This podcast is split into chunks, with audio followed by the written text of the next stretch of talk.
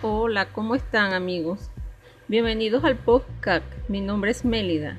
En este podcast encontrarás consejos y apoyos para todas esas personas que sufren de un dolor crónico como es la fibromialgia. Bueno amigos, es importante brindarles una definición o descripción acerca de la fibromialgia. La fibromialgia es un trastorno caracterizado por dolor musculoesquelético generalizado, acompañado por fatiga y problemas de sueño, memoria y estado de ánimo.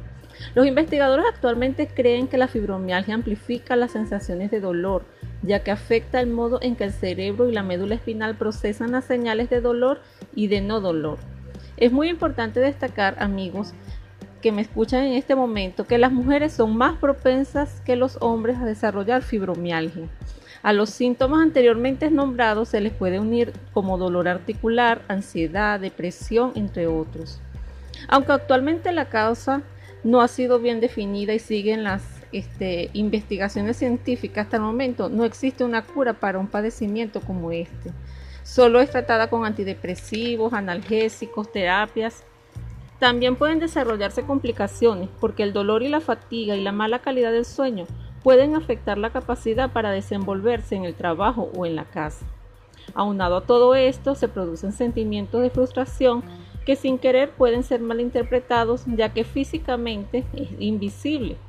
Esto quiere decir que una persona puede verse muy bien físicamente, pero a la vez estar experimentando un dolor intenso en todo su cuerpo. Sin lugar a dudas, es una terrible enfermedad que quizás muchas personas estén padeciendo y no ha sido diagnosticada. Cabe destacar que la diagnostican los reumatólogos, también los psiquiatras en algunas ocasiones.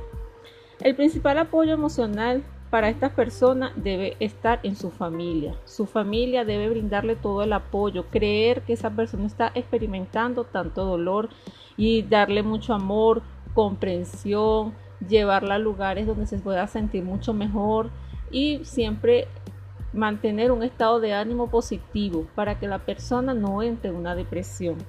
Bueno amigos, seguiré informándoles acerca de esta dolorosa enfermedad y dándole consejos porque muchas personas quizá la estén padeciendo en este momento y no lo saben. Muchas gracias, nos estaremos escuchando.